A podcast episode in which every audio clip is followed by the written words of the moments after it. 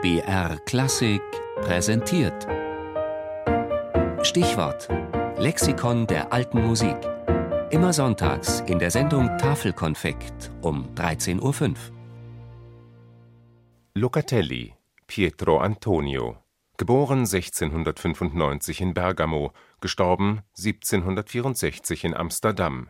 Italienischer Violinvirtuose und Komponist.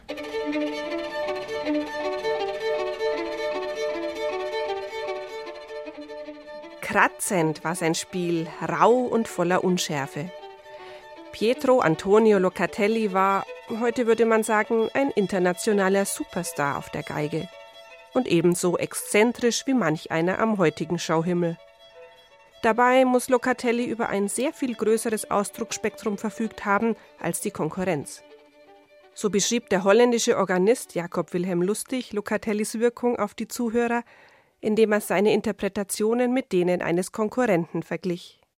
Als er und Leclerc sich einmal zur gleichen Zeit am Hofe zu Kassel hören ließen, hatte der Hofner sofort über Locatelli gesagt, jener Kerl läuft auf der Geige wie ein Hase.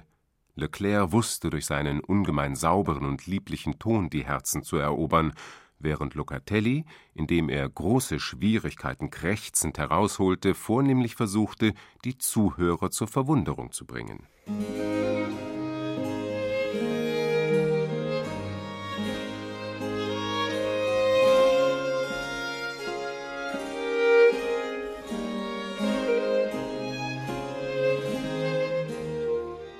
Schön kann jeder halbwegs gute Geiger, aber hinauf bis in die 22. Lage zu spielen, komplizierteste Akkorde zu präsentieren und völlig neuartige Bogenführungen zu erfinden, das war allein Locatelli vergönnt. Grenzen ausloten, sie immer weiter zu verschieben, das war sein künstlerisches Credo und auch sein Lebensmotto.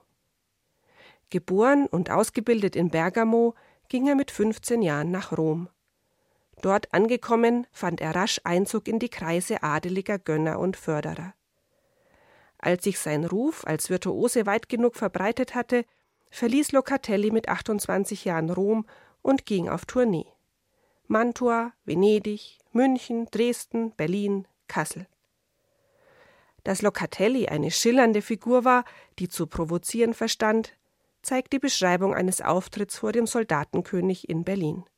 Locatelli trat in einem reich mit Silber gestickten, blau-samtenen Kleider auf, trug an den Fingern kostbare Ringe mit Brillanten und an der Seite einen Degen.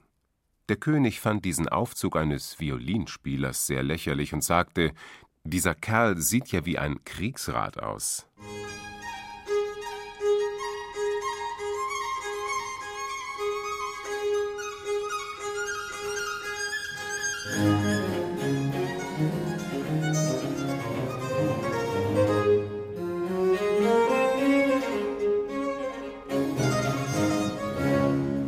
Mit 34 Jahren ließ sich der schwerreiche Geigenstar in Amsterdam nieder.